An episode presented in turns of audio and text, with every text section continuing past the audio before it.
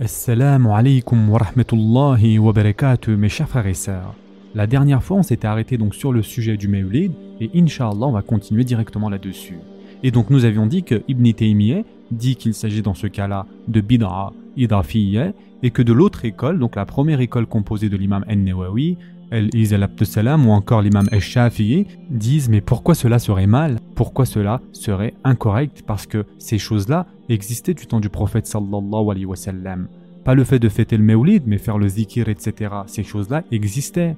Et donc, il y a de nombreuses évidences pour appuyer cela, et ce n'est pas comme si cela sortait de nulle part encore une fois.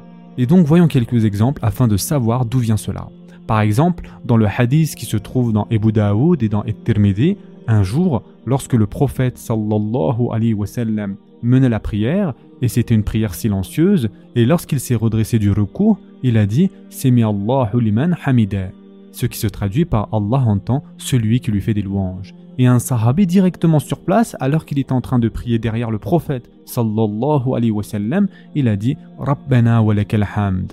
À la fin de la prière, après le salam, le prophète sallallahu alayhi wa a demandé qui est celui qui a dit cela? Le Sahabi n'a rien dit. Il pensait qu'il avait fait quelque chose de mal, et qu'il avait dit quelque chose qu'il ne fallait pas dire. Et ensuite, le prophète, sallallahu alayhi wa sallam, a dit Qui est celui qui a dit cela? Car par Allah, il a dit quelque chose de bien. Et donc le Sahabi a dit Ana ya Rasulallah. Et le prophète, sallallahu alayhi wa sallam, a dit J'ai vu 30 anges qui faisaient la course les uns avec les autres afin de rapporter cette phrase en premier à Allah subhanahu wa ta'ala. Quel est le point important ici, mes chers frères et sœurs, à retenir? Le Sahabi, en pleine prière de sa propre initiative, a fait ce zikir. Et le prophète, sallallahu alayhi wa sallam, n'a pas dit comment oses-tu dire telle et telle chose? Il l'a autorisé à le faire, n'est-ce pas? Et encore de nos jours, nous disons tous cette phrase en prière, Rabbana wa hamd. Ou encore le fameux hadith qui se trouve dans Bukhari et Muslim, dans lequel le prophète, sallallahu alayhi wa a dit Ô Bilal, que fais-tu donc que les autres ne font pas? Car j'ai entendu le bruit de tes sandales devant moi au paradis. Et qu'est-ce que Bilal an a répondu? Il a dit À chaque fois que je prends mes ablutions, je prie deux rekas de prière. Et d'où est-ce que Bilal an a eu l'idée de faire ça? L'a-t-il vu chez quelqu'un? Non, il l'a fait de lui-même, de sa propre initiative. Et en effet, il n'y a pas de hadith qui dit que lorsque l'on prend nos ablutions, on doit prier deux rekas. Mais en soi, est-ce que c'est mal de prier deux rekas Bien sûr que non. Et donc Bilal radiallahu an a décidé de lui-même de prier deux rekas à chaque fois qu'il prenait ses ablutions. Le prophète sallallahu alayhi wa sallam ne lui a pas dit comment oses-tu faire une chose pareille? Car le fait est que prier deux rekas fait partie de l'islam mes chers frères et sœurs. Ou encore l'histoire de Rubayb ibn al-Arat radiallahu an lorsqu'il était sur le point d'être exécuté à l'extérieur de la Mecque. Les mouchrikoun l'avaient capturé et avaient décidé de l'exécuter. Et donc, qu'est-ce que Rubayb an a dit? D'accord, vous allez m'exécuter, mais je veux prier deux rekas avant mon exécution. Et ceci, mes chers frères et sœurs, est devenu la sunna de prier deux rekas avant son exécution. Et le point important ici, mes chers frères et sœurs, qui est celui qui a commencé le fait de prier ces deux rekas dans notre sharia, c'est une sunna que ce soit une exécution faite de façon juste ou une exécution faite de façon injuste. Vous avez l'opportunité de prier deux reka'a. Qu'Allah subhanahu wa ta'ala, bien sûr, nous protège tous d'arriver à ce point dans notre vie. Et donc, mes chers frères et sœurs, d'où est-ce que Rubayb détient cela? De nulle part. Mais est-ce que c'est inapproprié de prier deux reka'a Ou encore un autre exemple, le fameux hadith dans Bukhari du sahabi qui récitait la sourate Al-Ikhlas à chaque reka'a qui a dit à ce sahabi qui était autorisé de réciter la sourate et l'ikhlas à chaque reka'a Ce sahabi l'a fait parce qu'il avait envie de le faire et à chaque reka'a il récitait la sourate et l'ikhlas. Et lorsque le prophète sallallahu alayhi wa sallam a entendu cela, il ne lui a pas dit Comment tu faire ça? Moi je ne fais pas ça. Yani, mes chers frères et sœurs, maintenant que l'on a vu tous ces exemples, retournons à l'histoire de Omar radiallahu an et du Terawih, car ces deux groupes, ces deux écoles vont utiliser ça pour justifier leur point de vue et leurs propos, et donc de ce fait, leur position sur le sujet. Donc ces deux écoles ont interprété à leur manière cette histoire. Concernant le camp des plus stricts, ils disent Mais regardez, c'est très clair ici, Omar radiallahu an ne fait rien de nouveau car le prophète sallallahu a prié le Terawih durant sa vie. Concernant l'autre camp, ils disent non mais vous ratez l'essentiel ici. Le prophète sallallahu n'a pas ordonné de faire le tarawih en congrégation. C'est vrai que le prophète sallallahu était en train de prier et les sahaba ont décidé de se joindre à lui. Cependant, il n'y a aucun hadith dans lequel le prophète sallallahu alayhi wa sallam a dit faisons le tarawih ensemble.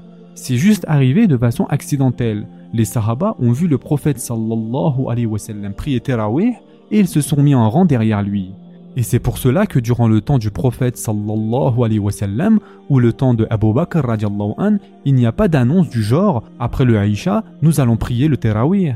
C'est juste arrivé de façon accidentelle, de façon spontanée. Et donc, Omar radiallahu an a juste ajouté quelque chose dans cette chose qui existait déjà. C'est-à-dire le Tarawih existait déjà, c'est pas nouveau, mais il a décidé donc de le faire en congrégation et il s'agit donc ici de bid'a idafiyya. Et y a-t-il quelque chose d'inapproprié là-dedans? Bien sûr que non, mes chers frères et sœurs. Donc, comme vous pouvez le voir ici, les deux écoles ont interprété ce qui s'est passé avec Omar radiallahu an en fonction de leur vision et de leur conviction. Encore un autre exemple, mes chers frères et sœurs, il y a aussi le fait que Usman ibn Affan an a décidé de rajouter le ezan pour le Jum'a. Et donc c'est pour cela qu'il y a les deux ezan au Jum'a. Et c'est actuellement la position majoritaire dans le monde musulman et il n'y a rien de mal là-dedans. Mais d'où est-ce que le second ezan est apparu? Voici la réponse mes chers frères et sœurs. Osman an a vu que les marchands avaient besoin de temps pour se préparer. Et le but du Aizan, c'est quoi? C'est de rassembler les gens au mesjid. Et parce que les marchands ont besoin de plus de temps pour remballer leurs marchandises et prendre leur douche, etc. Et donc en partant de là, c'est tout à fait logique d'ajouter un premier Aizan afin de rassembler plus de monde au Jum'a. Et donc afin que ces marchands puissent fermer leur boutique à temps et se préparer pour la prière. Et donc, qu'est-ce que Osman an a fait ici? Il a fait quelque chose que le prophète sallallahu alayhi wa sallam n'a jamais fait, que Abu Bakr an n'a jamais fait, que Omar n'a jamais fait. Et donc la première école que nous avons vue, qui est beaucoup plus compréhensible, qu'est-ce qu'ils disent? Ils disent que, regardez, tout ceci est en concordance avec les principes de la sharia. Car c'est quoi le but du ezan si ce n'est de rassembler tout le monde au mesjid? Et donc si un ezan ne suffit pas pour rassembler tout le monde, quel est le problème si on doit faire un autre ezan en avance? Car ce n'est pas comme si Osman an disait on va faire sonner des cloches, puis ensuite on fera le ezan. Là on est d'accord qu'il s'agirait de bid'a. Mais le fait est que Osman an utilise quelque chose de la sharia, mais en l'ajustant un peu. Donc il s'agit de bid'a idafiyya. Et donc l'autre camp plus strict, qu'est-ce qu'ils disent? Ils disent que, mais dans le hadith de Muslim, dans lequel le prophète sallallahu alayhi wa sallam a dit les pires choses sont les inventions dans la religion, et toute invention dans la religion est une bidra, c'est-à-dire une innovation, et toute bidra est égarement, et tout égarement mène au feu de l'enfer. Et donc ils disent, mais regardez, cette invention touche à la religion, il s'agit d'une innovation. Ainsi ici, mes chers frères et sœurs, on comprend que ce problème de bidra, hakiki et de bidra, idafiyya, c'est vraiment un sujet de irtilaf dans notre ummah. Et c'est pour cela que nous devons, chacune des deux parties, tolérer et respecter chacune de ces positions, qui sont tous deux totalement légitimes, même si nous soutenons l'une des deux parties. Voilà, on va s'arrêter ici pour aujourd'hui. Inch'Allah, la prochaine fois, on continuera directement sur ça. En attendant, prenez soin de vous, mes chers frères et sœurs, et à très prochainement, Inch'Allah.